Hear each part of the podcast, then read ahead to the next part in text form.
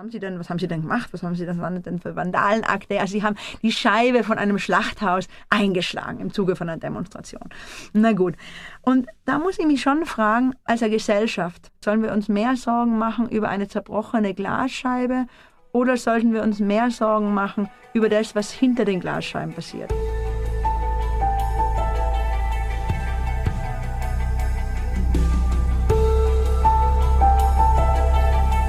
Veganinchens Stimme.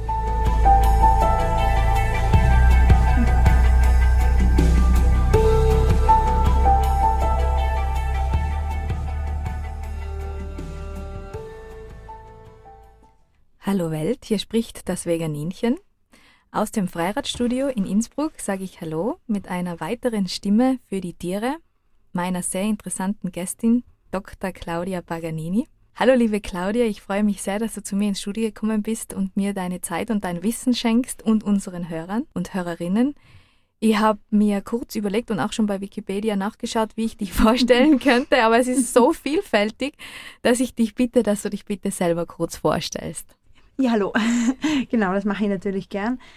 Ähm, vielleicht beginnen wir zunächst einmal mit dem beruflichen Kontext. Also ich bin Philosophin und ähm, habe eine Stelle an der Universität Innsbruck für Ethik.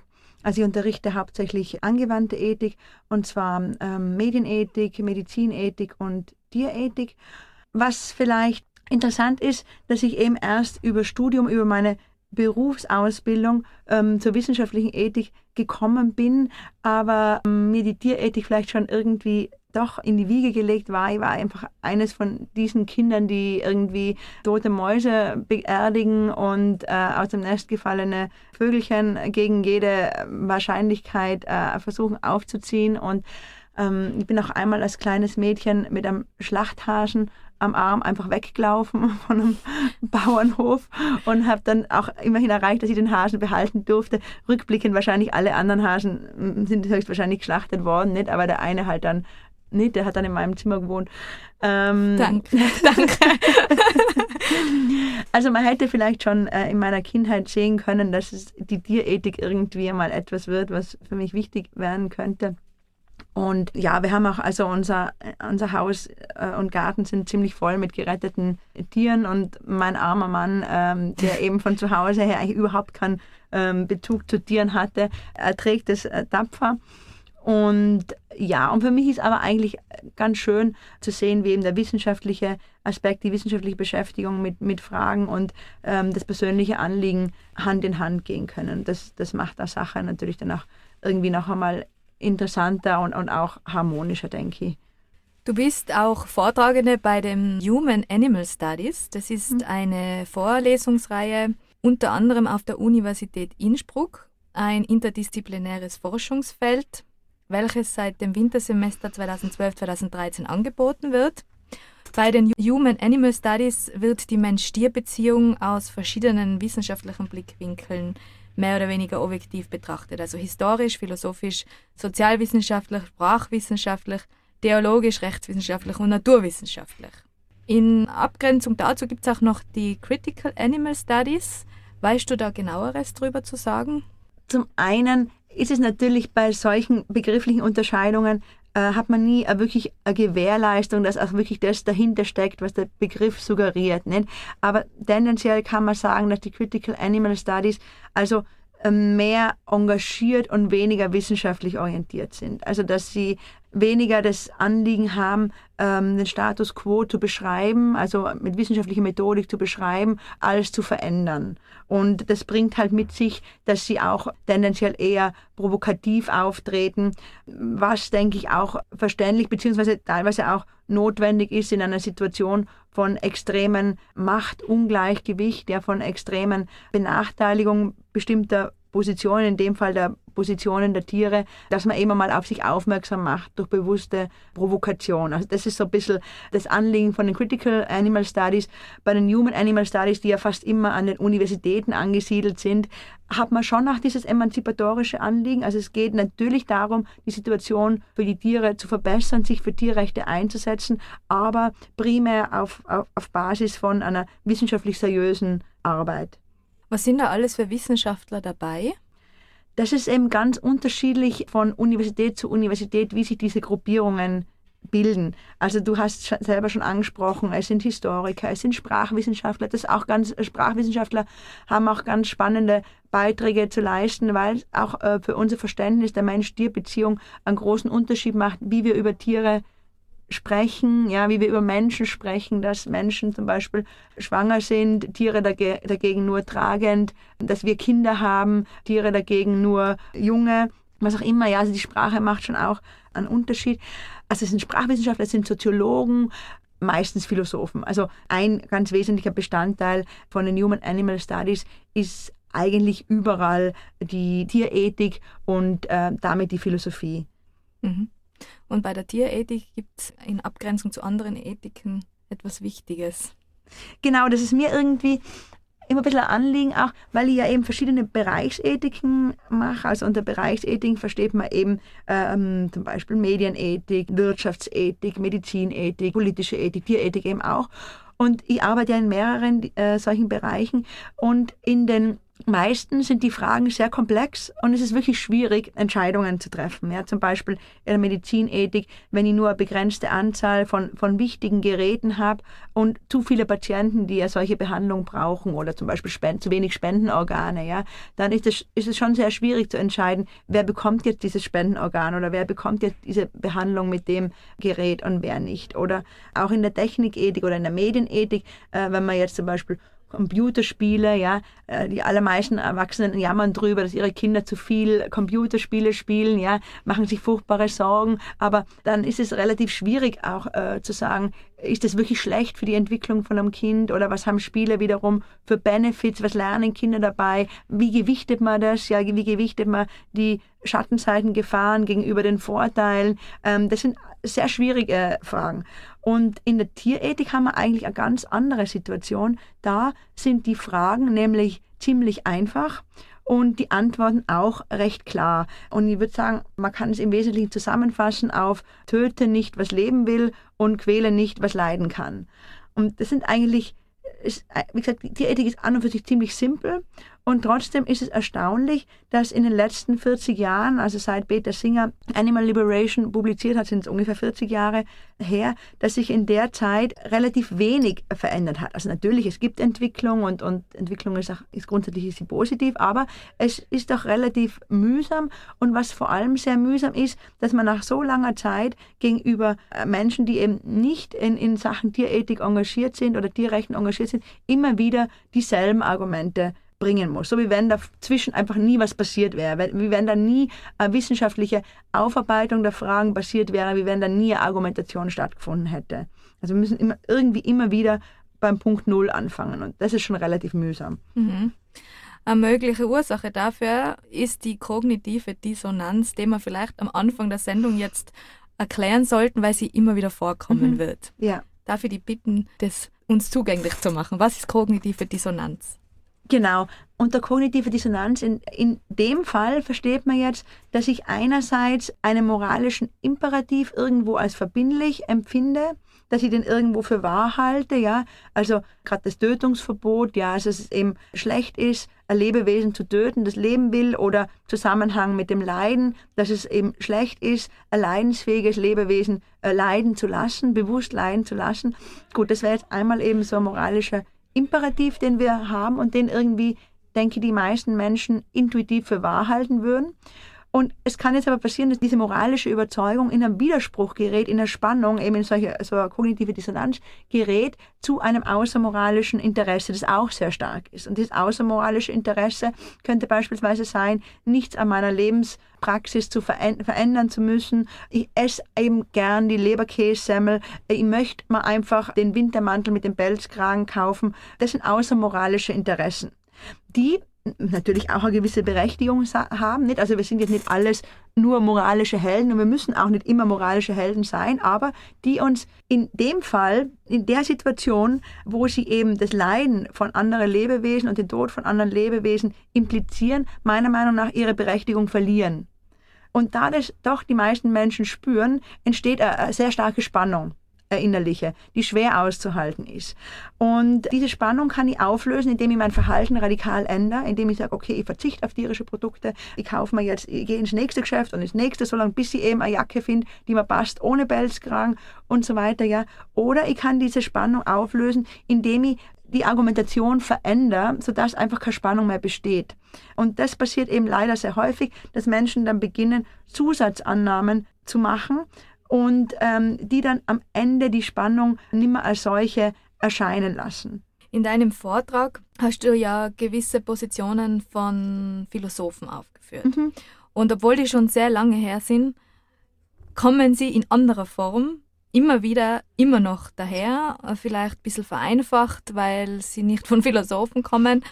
Und ich möchte jetzt diese verschiedenen Positionen zuerst von den Philosophen anführen und dann hörspielmäßig ein bisschen so, wie, wie, wie wir sie so gegenübergestellt äh, bekommen. Und zwar, die erste Position ist vom Philosophen Louis. Mhm. Schmerz der Tiere ist ein menschlicher Denkfehler, sie sind nicht Subjekt ihrer Erfahrungen. Also, die Tiere merken das gar nicht. sie können das gar nicht wahrnehmen.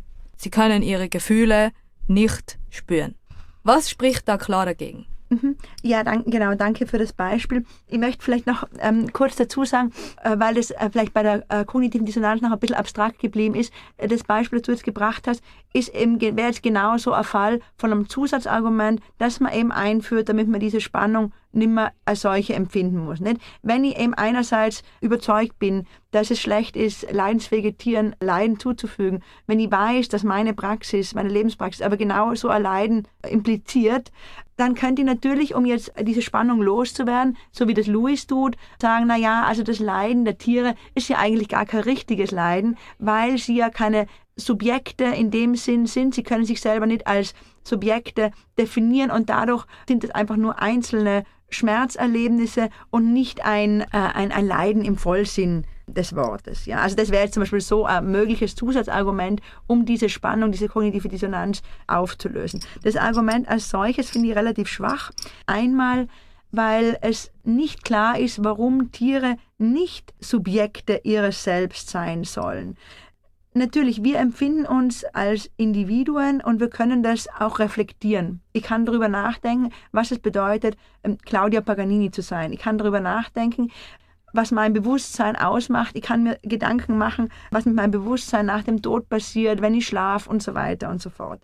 Das kann vielleicht nicht jedes Tier in dem Maß, ja, weil das Maß an, an Sprachbegabung und an reflexiver Begabung, die wir haben, so vermutlich nur ja, bei, bei, ganz, ganz wenigen Tieren zu finden ist, ja, wenn, wenn überhaupt. Nicht?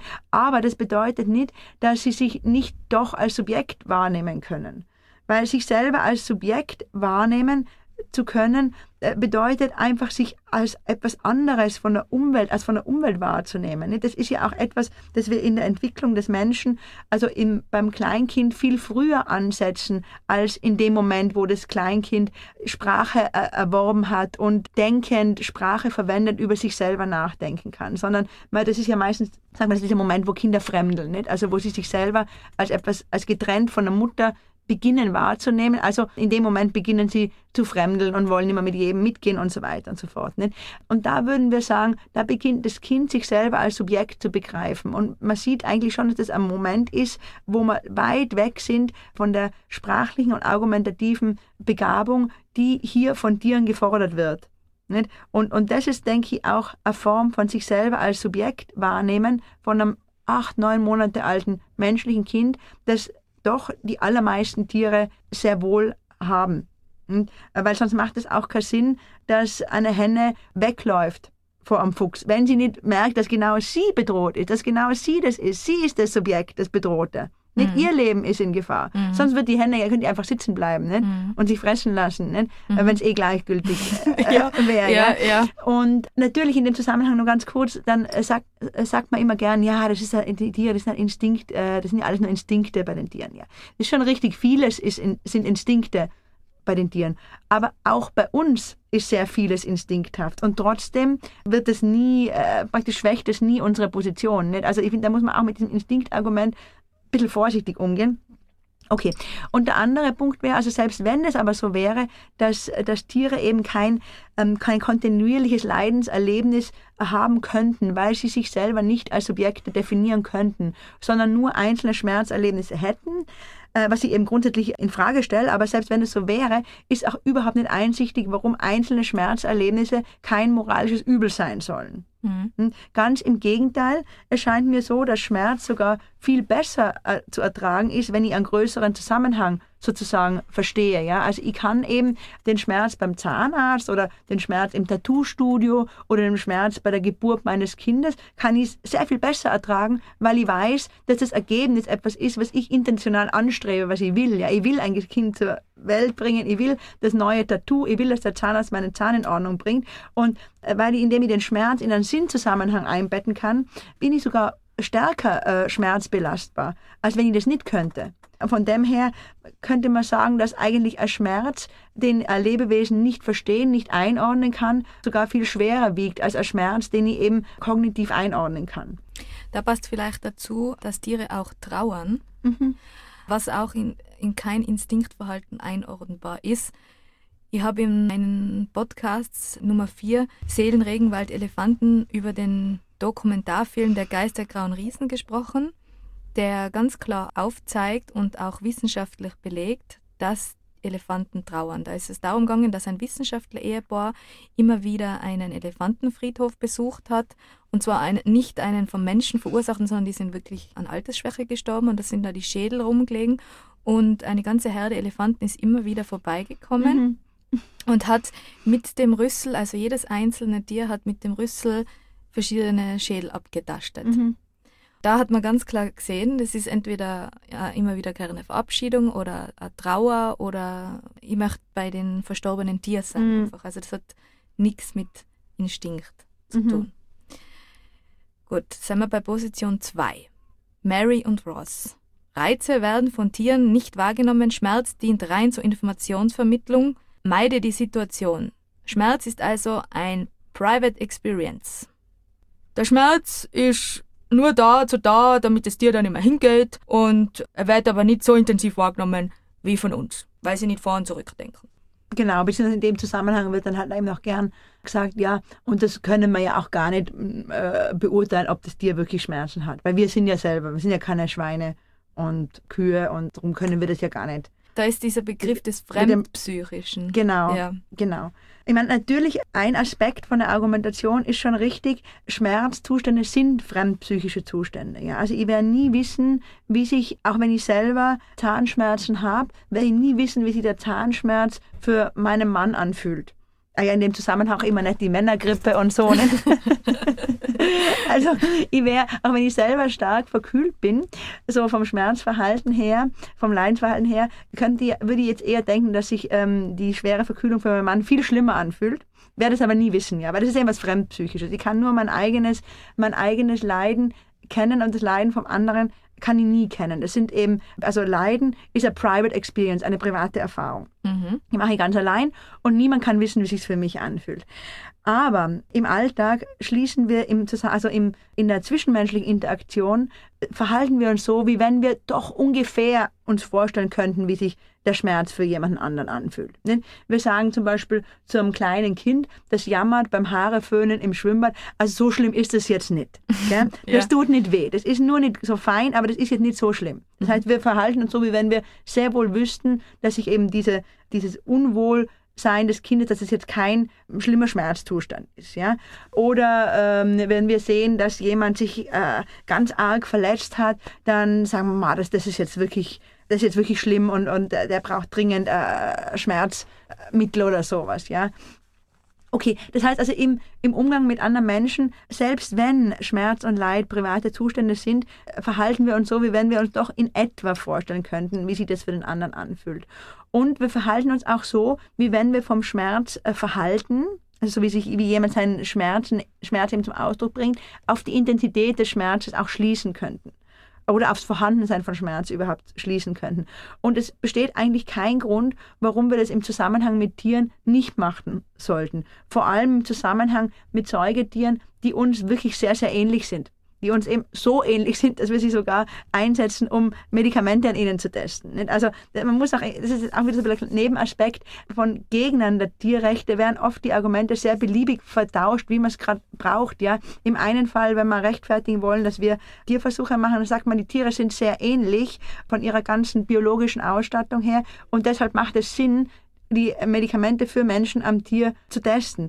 Auf der anderen Seite, wenn wir das gerade wieder nicht mehr brauchen können, wenn wir ähm, argumentieren wollen, dass Tiere gar nicht wirklich leiden, gar nicht wirklich Schmerz empfinden, dann sagen wir, naja, die sind total unähnlich und ähm, nur weil das Tier Schmerzverhalten zeigt, können wir überhaupt nicht sagen, dass es auch Schmerzen hat. Das ist ein sehr widersprüchliches äh, Vorgehen natürlich. Und ich würde sagen, wenn wir eben im Zusammenhang mit Menschen ständig auf von ihrem Schmerzverhalten, auf ihren äh, Schmerz, äh, Schmerzerleben schließen, dann gibt es keinen Grund, warum wir das bei Tieren nicht auch tun sollten. Und es ist auch überhaupt nicht einsichtig, warum Schmerz für Tiere nur informativ sein sollte, also praktisch keine Leidenskomponente, keine emotionale Komponente haben sollte.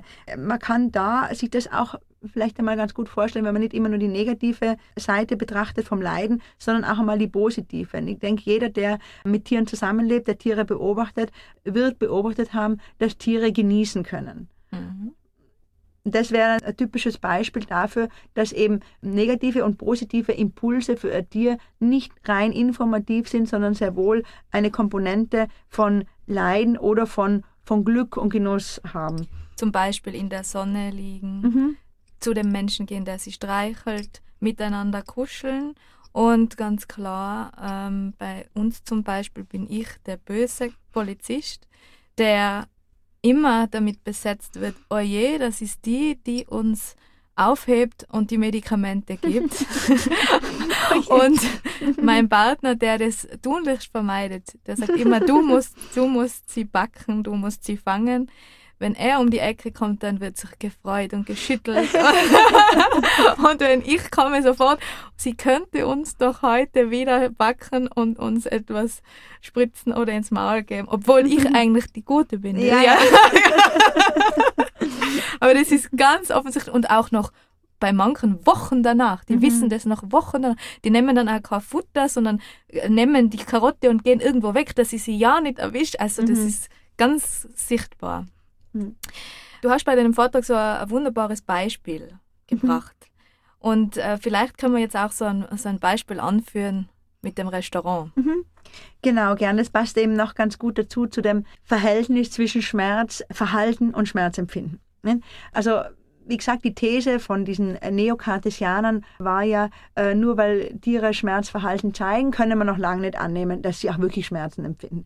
Mir scheint die These ziemlich absurd und ich möchte jetzt eben anhand von einem Beispiel zeigen, warum sie mir so absurd erscheint.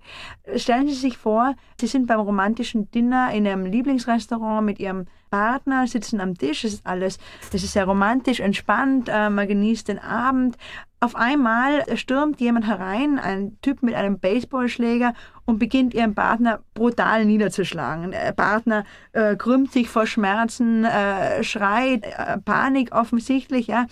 Zum Glück äh, gibt es in dem Restaurant eine Art Zivilcourage noch ja, unter den Leuten. Mehrere springen auf und versuchen den, den Schläger zu blockieren, schaffen das auch. Sie sind äh, irritiert, sind entrüstet. Sie verwickeln den Schläger in ein Gespräch und sagen, was fällt Ihnen ein? Sie können doch hier nicht einfach reinkommen und den unschuldigen Menschen so brutal niederschlagen, ihnen so, so massive Schmerzen zufügen.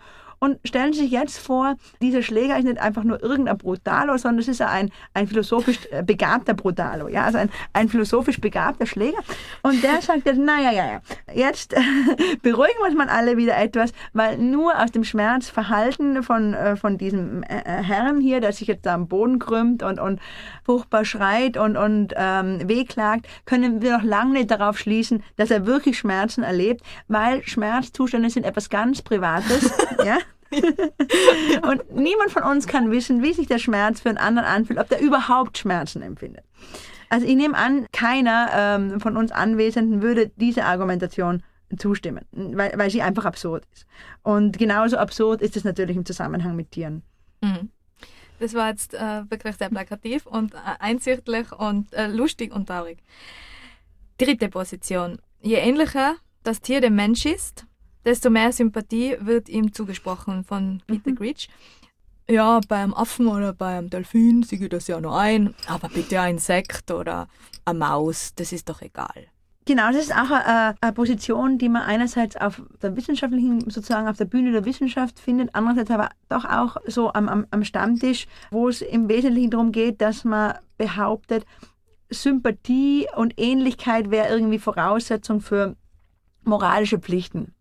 Das ist eigentlich auch ziemlich absurd. Ja? Weil stellen Sie sich jetzt noch einmal, versetzen wir uns noch einmal zurück ins Restaurant. Unser philosophisch begabter äh, Schläger. Schlägertyp, genau, erweitert seine Argumentation noch ein bisschen und sagt, ja, na gut, ich ändere jetzt meine Argumentation und nehme an, dass der, mein Opfer doch Schmerzen empfindet. Aber äh, das ist mir eigentlich egal, weil ich bin nämlich Sadist. Im Gegenteil, ich habe sogar Freude dran. Und deswegen habe ich auch keine moralische Verpflichtung.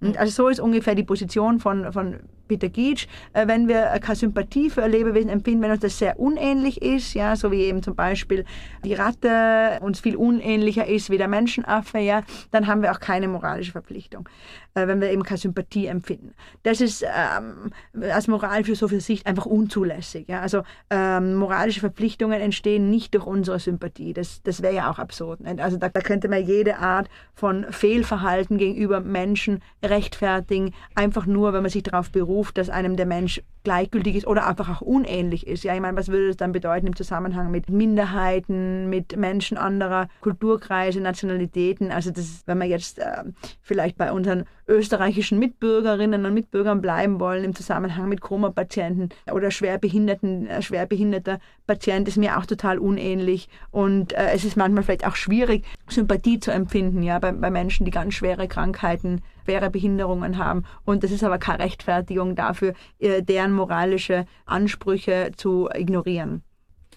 Jetzt keine Position mehr von einem Philosophen, sondern von einem oft gehörten Zitate. Tiere sind dumm, Tiere sind schmutzig, sie sind eigentlich Selbsttäter, weil sie sich gegenseitig fressen. Also dürfen wir das auch. Mhm. Also was da passiert, ist aus äh, zweierlei Sicht problematisch zum einen, also wenn man eben sagt, Tiere sind schmutzig, Tiere sind dumm, dann, dann ignoriert man zum einen ganz viele wissenschaftliche Studien, die das Gegenteil beweisen und man macht auch insofern ein bisschen einen Denkfehler, weil man aus der Situation heraus argumentiert, in die der Mensch die Tiere gebracht hat. Ich meine, wenn ich natürlich in einer Massentierhandlung, Tierhaltung, wenn ein Tier da gar keine andere Wahl hat, als in seinem eigenen Mist zu liegen, wenn ich daraus schließe, dass das Tier schmutzig ist, ja, zeigt das halt auch nicht gerade von großer Intelligenz, sagen wir mal, ja. Weil wenn man dem Tier ausreichend Platz lässt, wenn man das in einer Laufstallhaltung hält, dann wird sowohl das Schwein als auch die Kuh wird sich genau eben einen sauberen und trockenen Platz suchen. Hm? Also eben abgesehen davon, dass es auch ganz, ganz viele äh, Studien gibt, die zeigen, wie intelligent Schweine sind und so weiter und so fort. Ja. Das ist mal der eine Aspekt, dass man, dass man eben einfach inhaltlich unzulässig argumentiert letztlich und nur sehr und sehr perspektivisch argumentiert. Zum anderen, äh, was vielleicht noch das viel problematischere ist, dass da ein Mechanismus eintritt, der aus Opfern Täter macht und der damit eben unser eigenes Tätersein rechtfertigen will. Das ist auch wiederum ein psychologischer Mechanismus, den man auch sonst in der, also in der Nicht-Mensch-Tier-Interaktion so ganz oft beobachten kann. Wenn wir mit Situationen konfrontiert sind, die uns irritieren, dann tendieren wir dazu, aus Opfern Täter zu machen. Ja, wenn wir zum Beispiel, wenn ich jetzt erfahre, dass ein Kollege von mir in einem ganz schnellen und schlimmen Leidens- und Krankheitsprozess an Lungenkrebs verstorben ist, dann äh, macht mich das natürlich unsicher. Das macht mir Angst, weil ich stelle mir vor, ma, der war noch gar nicht so alt, der war nur ein paar Jahre älter als ich. Dann denke ich mir, das kann mir ja auch passieren. Ich könnte auch eine Diagnose bekommen, die mir sagt, ich werde in ein paar Monaten sterben. Ja? Mein eigenes Leben ist bedroht, ich werde mit meiner eigenen Sterblichkeit konfrontiert. Und naheliegend ist dann, und das machen auch tatsächlich die meisten Menschen, dass man dann sagt, na ja, aber war der nicht eigentlich Kettenraucher? Mhm. Doch, der war Kettenraucher. Und dann ist er automatisch kein Opfer mehr, sondern ein Täter. Mhm. Und das mache ich, damit ich die Spannung, die ich selber empfinde, aushalten kann. Oder ähnlich, wenn ich, es ist äh, normal, dass Menschen Angst haben, wenn sich, innen, wenn sich gesellschaftspolitisch Dinge verändern. Ja, es ist normal, dass man, äh, wenn man hört, wie viele Flüchtlinge nach Österreich gekommen sind, kommen wollen, wie viele Asylsuchende wir haben. Es ist normal und grundsätzlich auch nicht irgendwie unmoralisch, dass Menschen da Angst bekommen. Die sagen, oh Gott, wie kann, das, äh, wie kann man das denn schaffen, die zu integrieren? Wie kann denn ein Staat mit so, mit so einer Herausforderung umgehen? Nur was, was dann passiert und was dann problematisch wird, dass sie dann diese Leute, die offensichtlich Opfer sind, ja, weil die sind, die sind nicht einfach so, weil sie Urlaub machen wollen von daheim weg, sondern weil ihre Häuser zerbombt sind und so weiter und so fort, ja, weil ihr Leben bedroht ist. Das sind offensichtlich Opfer. Und ich mache diese Opfer einfach zu Tätern, indem ich sage, naja, aber die wollen ja nur unser Sozialsystem ausnützen und integrieren wollen sich auch nicht und kriminell sind sie auch.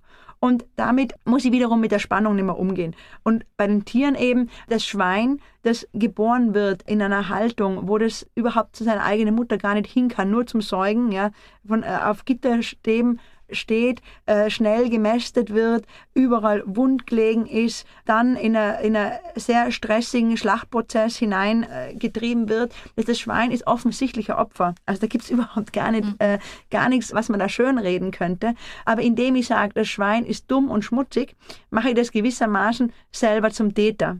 Das verdient auch gar nichts anderes, weil es einfach nur ein dummes Schwein ist oder weil es nur ein schmutziges Schwein ist oder weil es auch ein Schwein ist, was ja selber auch nicht moralisch ist, was ja selber eben auch keine moralischen Regeln einhalten würde. Mhm. Das ist der zweite Teil von der Argumentation. Also die Tiere, die fressen sich gegenseitig ja auch mhm. und die zeigen ja auch kein moralisches Verhalten. Und das ist deswegen wichtig, also diese Argumentation ist deswegen so problematisch, weil sie auch wieder eine wichtige Unterscheidung, die die Moralphilosophie macht, einfach komplett ignoriert, nämlich zwischen moralischem Subjekt und moralischem Objekt. Moralisches Objekt ist ein Individuum, das moralische Rechte hat, das den Anspruch hat, dass andere diese Rechte einhalten, aber keine moralischen Pflichten hat. Und warum nicht? Weil es nicht in der Lage ist, diese moralischen Pflichten durchzuführen. Damit die nämlich also moralische Pflichten haben kann, damit die also ein moralisches Subjekt sein kann, muss sie bestimmte Fähigkeiten haben. Und ich muss zumindest die Fähigkeit haben, zwischen gut und schlecht unterscheiden zu können und eine Wahl treffen zu können. Das setzt schon einiges an, an kognitiven Fähigkeiten voraus. Jetzt machen wir ein Beispiel, damit man es besser versteht. Also ein, ein, ein neugeborenes Baby ist kein moralisches Subjekt. Also es würde niemand würde auf die Idee kommen, wenn mein zwei Wochen altes Baby jede Nacht schreit, zu sagen, das ist wirklich ein schlechtes Kind, das ist ein moralisch schlechtes Kind. Ja, du bist ein böses Baby, will man nicht sagen, ja. Man würde sagen, boah, das ist ein anstrengendes Baby, ja. Das ist ein Schreikind und die arme Mutter. Aber man würde dem Baby, würde es nicht schlafen lassen, der Mutter, keinen moralischen Vorwurf machen, weil es offensichtlich noch kein moralisches Subjekt ist. Trotzdem würden wir auch nicht in Frage stellen, dass die Mutter, der Vater, die Gesellschaft massive moralische Pflichten gegenüber dem Kind hat. Das Kind, das neugeborene Kind, ist moralisches Objekt. Das heißt, wir alle sind für das Kind verantwortlich. Das Kind ist uns gegenüber, aber nicht äh, zu keiner Verantwortung sozusagen zu ziehen. Das heißt, das Kind hat alle moralischen Rechte, aber keine moralischen Pflichten. Das ändert sich dann im Laufe der Zeit, je mehr das Kind eben lernt zu reflektieren, zu unterscheiden, bewusst zu handeln. Und insofern, ganz ähnlich ist es eben bei Tieren. Selbst wenn wir eben sagen, dass Tiere keine moralischen Subjekte sind, wenn wir eben behaupten, dass sie äh, sich nicht moralisch verhalten können, weil ihnen bestimmte Voraussetzungen für moralisches Verhalten fehlen, dann bleiben sie trotzdem, dann sind sie vielleicht keine moralischen Subjekte, aber sie bleiben trotzdem moralische Objekte. Sie haben trotzdem alle Rechte. Hm? Alle Rechte von uns mit entsprechendem äh, Respekt behandelt zu werden und ähm, in ihren Interessen, in ihren primären Interessen berücksichtigt zu werden noch dazu, also ich hoffe, es geht nicht so weit, aber es ist mir doch auch noch wichtig, ein auch noch wichtiger Aspekt ist, selbst wenn man, also um die Rechte von Tieren zu argumentieren, Tiere nicht als moralische Subjekte sehen muss, sondern es absolut genügt, dass sie moralische Objekte sind, sollte man doch auch darüber nachdenken, ob Tiere nicht doch auch moralisches Verhalten zeigen. Und das ist deswegen so wichtig, weil das hilft zu sehen, dass der Unterschied zwischen Tieren, also zwischen nichtmenschlichen Tieren und uns menschlichen Tieren eben gar nicht so groß ist, wie wir meinen. Tiere zeigen nämlich sehr viel moralisches Verhalten, meiner Meinung nach. Sie zeigen altruistisches Verhalten. Sie setzen sich für andere ein. Ja, man kann beobachten, dass Pferde, ranghohe Pferde, rangniedrigere Pferde zur Futterraufe praktisch hinschubsen oder, oder, oder ja, Platz machen, damit die äh, kommen können. Nicht immer natürlich, aber eben auch und altruistisches Verhalten, wo sich Tiere selber in Gefahr bringen, um andere Tiere zu schützen. Also zum Beispiel bei Meerschweinchen weiß man, dass alte ja. Meerschweinchen sich opfern.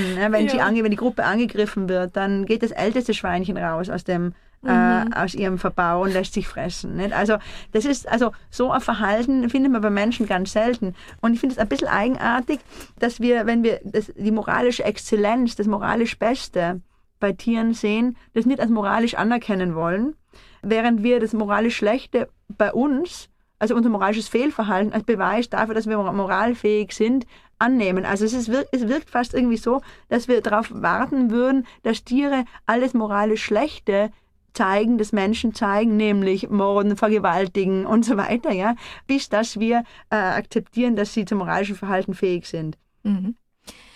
Ich möchte noch einen Appell aussprechen zum Thema Tiere sind dumm, vielleicht auch den eigenen Sprachgebrauch mal überdenken und du dummes Schwein oder du dumme Kuh rausnehmen äh, mhm. aus den eigenen Schimpftiraden, weil sie sind nicht weder dumm noch schmutzig. Die letzte Position, die man auch oft hört, das Leiden der Menschen ist doch viel schlimmer. Also mhm. beschäftigt die doch gescheiter mit der dritten Welt und denkt nicht so viel über die Tiere nach. Genau, also ähm, das ist auch eine recht verbreitete Position, wobei man da also zunächst einmal einfach sagen muss, in den allerseltensten Fällen ist es wirklich so, dass das Leiden der Tiere gegen das Leiden der Menschen steht. Es ist meistens so, dass man sich sehr gut für Tiere und für Tierrechte und für Menschenrechte zugleich engagieren kann. Also es ist auch nicht der Fall, dass alle Menschen, die gegenüber Tierrechten äh, gleichgültig sind, dann wahnsinnig wie aktiv sind, um soziale Missstände zu beheben oder um hungernden Kindern in Afrika zu helfen. Es ist also jetzt wirklich kein Widerspruch im, im Normalfall. Also ich kann sehr wohl mich für Tierrechte einsetzen und zugleich soziales Engagement gegenüber Mitmenschen zeigen.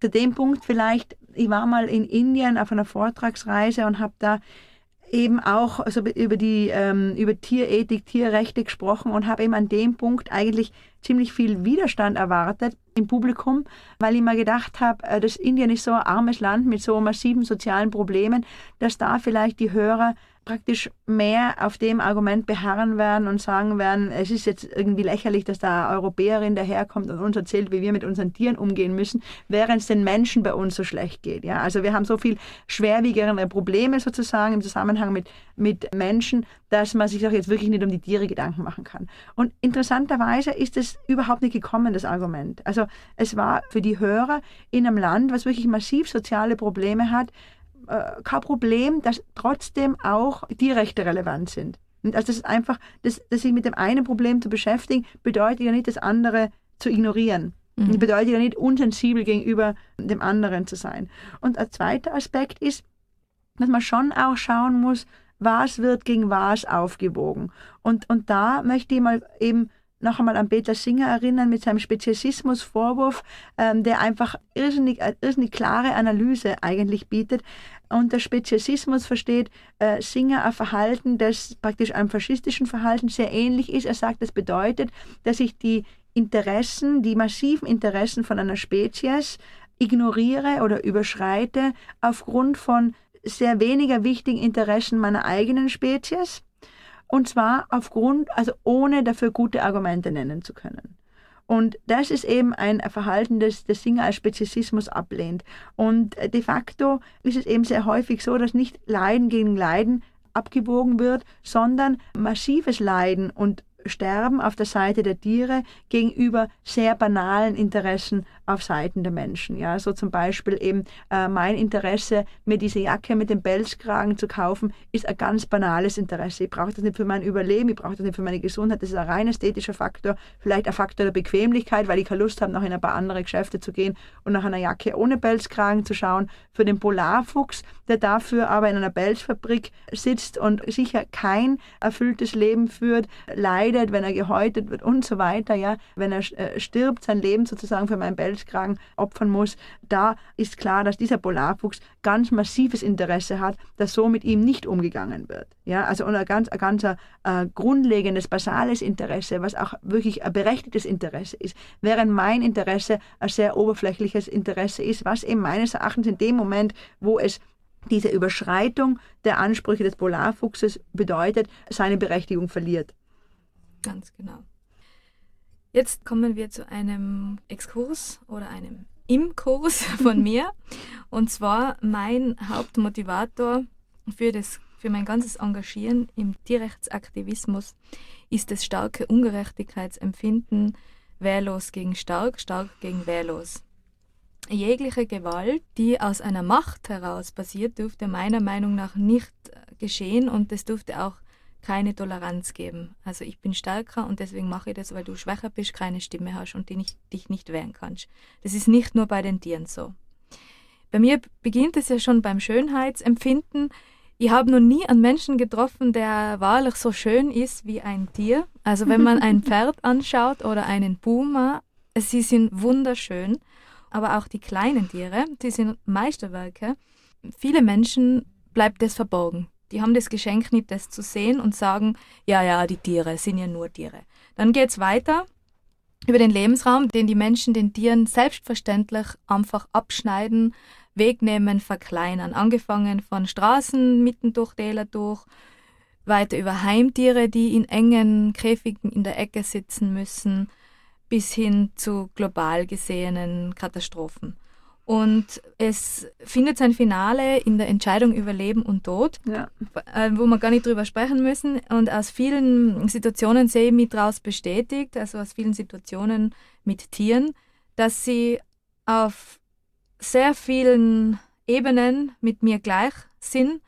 Also sie fühlen, sie haben Angst, sie kommunizieren mit mir und dementsprechend ist es für mich unerklärlich und es wird auch jeden Tag schlimmer, ehrlich gesagt wie der Mensch trotz dieser Erfahrung und des Wissens auch entscheiden kann, okay, wir schlachten sie, wir sperren sie ein, wir begaffen sie zu unserer Belustigung, wir quälen sie, egal wer und welchen Alters und welchen Geisteszustand darf sie erwerben und alles mit ihnen machen. Es ist nicht nur nicht gesetzlich verboten, sondern auch gefördert und eine riesige Wirtschaftslobby dahinter, wenn man sich hinter einem Busch sitzt und ein Tier einfach so abknallt oder viele davon in ein Gatter sperrt und sie dann abknallt, dass der Mensch sich mit Trophäen schmückt, wie ich habe irgendwas erschossen, was eh schon gefährdet ist oder eben ich habe was um mich rumhängen, was eigentlich in die Natur gehört und nicht in, ein, in eingefangen worden ist und in einer, oder auch gezüchtet worden ist in einer Fabrik und dann grausam ermordet worden ist. Und dass wir sie generell für unser Wohl benutzen, obwohl keine Notwendigkeit gegeben ist. Und dieses Empfinden wird auch immer wieder genährt dadurch, dass ich mich sehr viel auf Social Media damit beschäftige. Mhm. Also ich beobachte äh, sehr viele, die posten, die Tiertransporte begleiten und fotografieren, mhm. einfach nur die Situation darstellen. Und letztens haben sie da eben eine blinde Kuh mhm. abgebildet. Eine, eine blinde Kuh, die da unter den anderen im Transporter gelegen ist, im Dreck und alle sind über sie drüber gestiegen. Und der erste Impuls von mir ist, hilf ihr, bitte, sie ist blind, hilf dem armen Wesen. Überhaupt diese Special Needs Tiere sind mhm. mir ganz besonders nahe. Und was macht, was passiert aber tatsächlich mit ihr? Sie wird da reingetreten in den Transporter, sie wird nach Süditalien oder Osteuropa gekarrt, alle steigen über sie drüber, sie wird dann in diese Reihe gestellt, wo sie bereits das Blut ihrer Artgenossen riechen kann und auch die Schreie, sie wird mhm. dann ähm, umgebracht, es wird verpackt, es wird wieder Druck fahren und es wird draufgeschrieben, unsere, unser heiliges Land, unsere glücklichen Kühe und gesund und so weiter. Mein Empfinden dabei ist schon schrecklich, aber wie muss es erst für die Tiere sein? Und ich beschäftige mich schon damit lange und auch darüber hinausgehend, was Tiere für ein Geschenk für uns sind, wenn sie zum Beispiel als Heimtiere Krankheiten ihres Besitzers erkennen mhm. oder auch abnehmen oder einfach auch heilend wirken. Aber wem das zu esoterisch ist, allein mit den Fakten, was ich zuerst gesprochen habe, was passiert mit dieser Kuh, ist es für mich einfach nur in einem Wort zusammenzufassen und auch noch gesehen davon, was die Tiere in unserem ganzen System in der Natur bedeuten.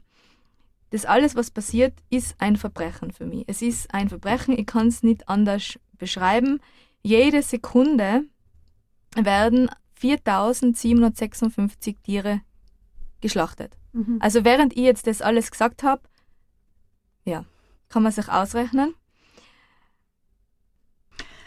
Ja, eben, also ich würde an der Stelle sagen, dass es ganz, ganz entscheidend ist, dass man die Frage, wie wir Tiere behandeln, als eine Frage der sozialen Gerechtigkeit wahrnehmen. Also als, als eine Frage der Gerechtigkeit, an der sich eine Gesellschaft misst.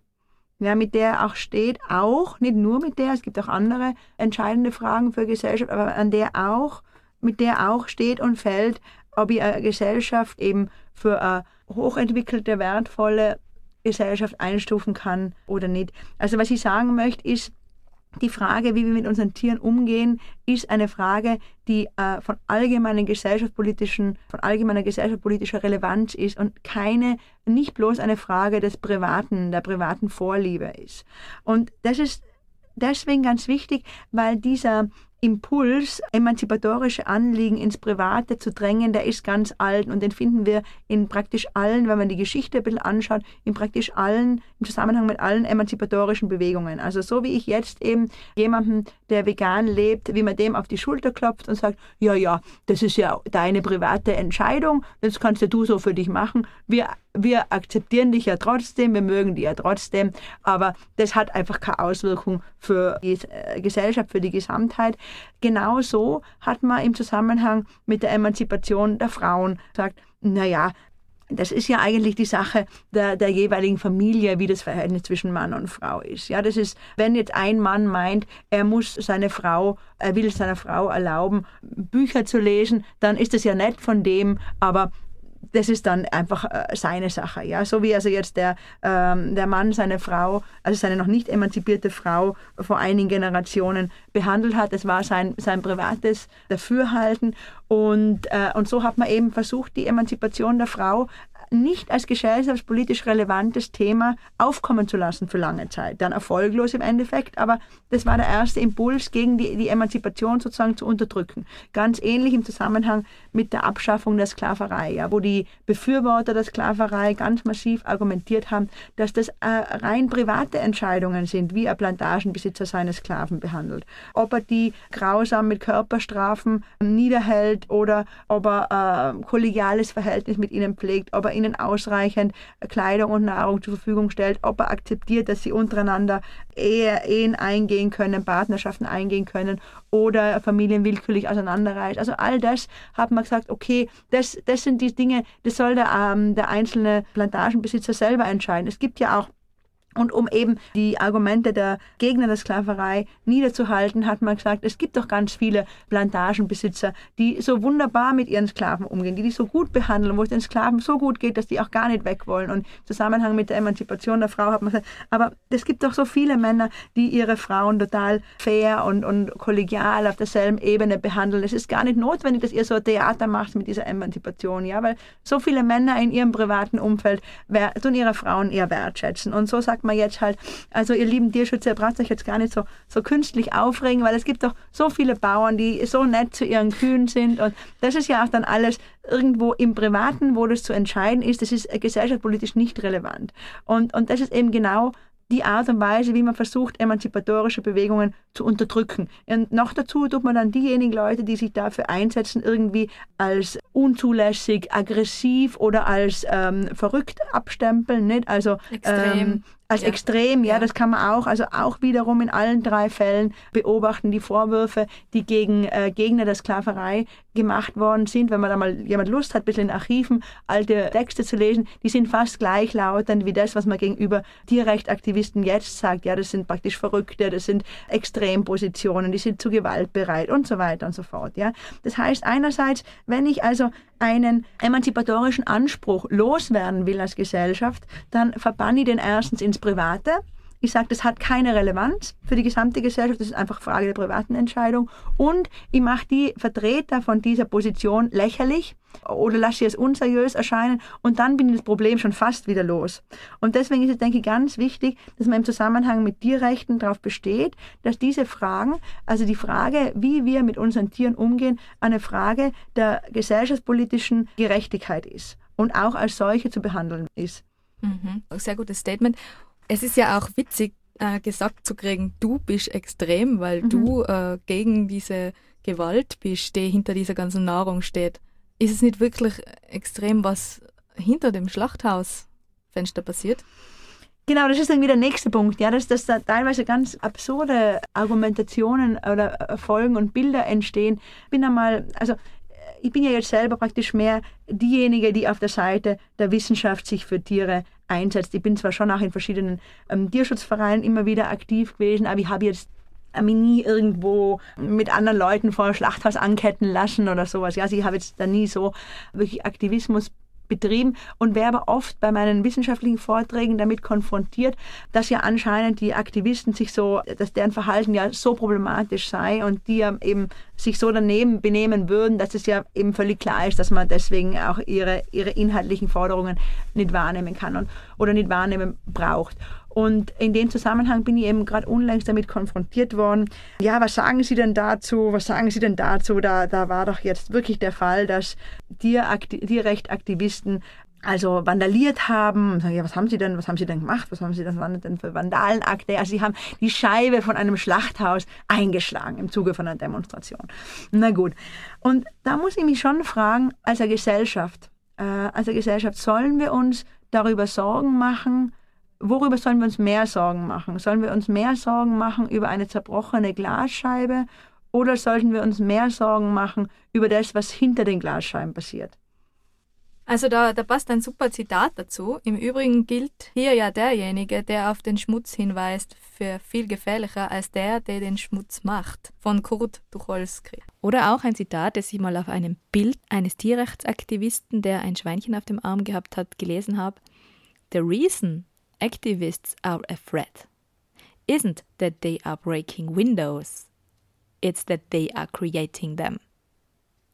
Was so viel heißt, der Grund, warum Aktivisten als gefährlich oder wie die Claudia gesagt hat, unangenehm und extrem abgetan werden, ist nicht, dass die Windows, also Fenster zerbrechen, wobei das auch die wenigsten tun, sondern dass diese erst sichtbar gemacht werden durch Aktivisten oder dass der Dunst, der davor liegt oder der Staub oder der Vorhang oder die schwarze Rollo weggetan werden und Aktivisten sagen, schaut's mal rein, schaut's mal wirklich rein, was da an massiver Gewalt dahinter ist, was da an Unrecht ist.